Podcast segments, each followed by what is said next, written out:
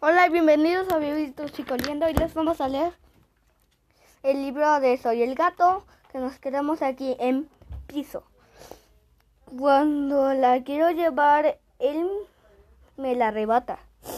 Y, y me la roba sin mayor explicación. Ese tipo de cosas han hecho pensar a mí, a a mí, amigo, que debemos dominar el mundo algún día y tener tanta injusticia. Siempre decidimos que algún día nosotros vamos a gobernar y pondremos todo en orden. Tengo que contarles que mi amo no es un hombre, es no es un hombre malvado. Siempre quiere hacer algo nuevo, pero no tiene talento para nada. Cuando se aburre de las mismas cosas, busca algo más que hacer. Un día, por ejemplo, llegó con un montón de pinceles y pinturas, un lienzo para pintar en él. Mi amo no tiene ningún talento así, así que es también lo hacía terrible. Luego se le antojó dibujar, dibujarme a mí. Cuando me di cuenta que me quedé quieto para no arruinar su trabajo. De verdad soy un gato muy común. No tengo nada especial que me distinga. Pero al ver un poco del dibujo que había hecho el maestro, me di cuenta que hasta el gato más horroroso del mundo era más brillo que la cosa horrible que había en esa hoja. Al darme cuenta que no valía la pena quedarme ahí, decidí estirarme y, y como ya estaba aburrido salí corriendo. Él se enojó, pero ese gato que había hecho se parecía más a un perro con una cara de oso y cuerpo de panda que a mí solo escuché gritar ¡Ey tú! ¡Gato tonto! ¡Quédate en tu lugar! ¡Regresa aquí! ¡Gato inservible! ¡Vuelve! ¡Vuelve ahora mismo! Los lo demás no le no lo entendí, pues ya me había alejado lo suficiente. Como les digo, el maestro no tiene talento. Así que aburrido de ver los intentos de pintar de mi amo, me fui tranquilamente a la plantación de de que hay detrás de la casa. Ese era mi sitio favorito. Me gusta dormir en ese lugar porque es soleado y, y tranquilo. Nadie te molesta mientras tomas la siesta y lo mejor es que huele muy bien. Después un rato decidí caminar como parte de mis ejercicios de mediodía. Mientras me estiraba cerca de la, de la valla de, de bambú, vi que sobre unos crisantemos dormía un enorme gato negro lo vi acostado, panza arriba y muy cómodo.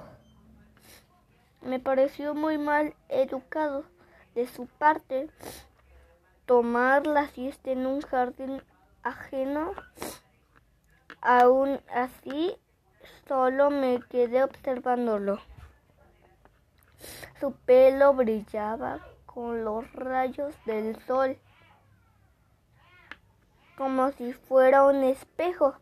Era tan negro como... Era tan negro como el carbón por su tamaño. Creo que en ese momento era dos o tres veces más grande que yo.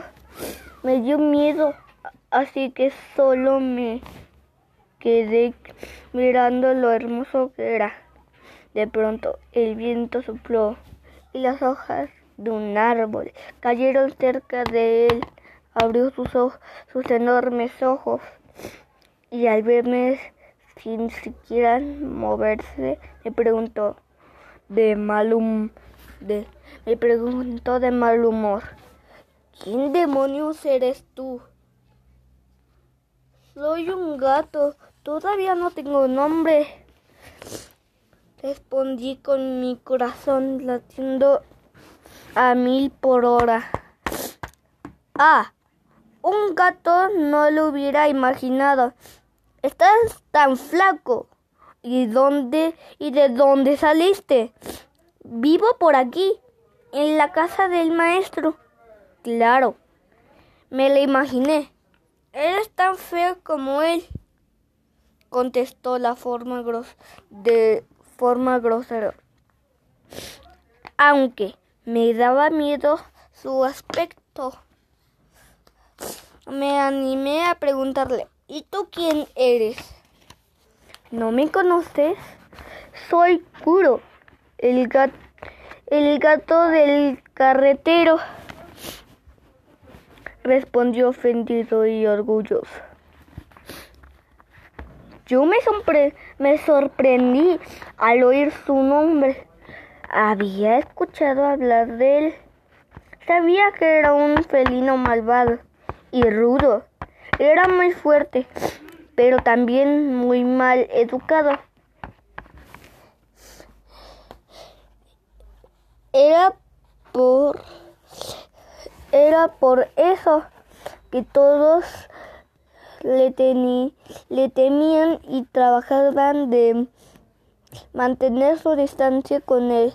No supe qué hacer, así que traté de conversar con él amablemente como no quise mostrarme cobarde le lancé otra pregunta. Y hablando de amos ¿quién crees que es más respetable el maestro o el carretero bueno el carretero tiene mucha fuerza.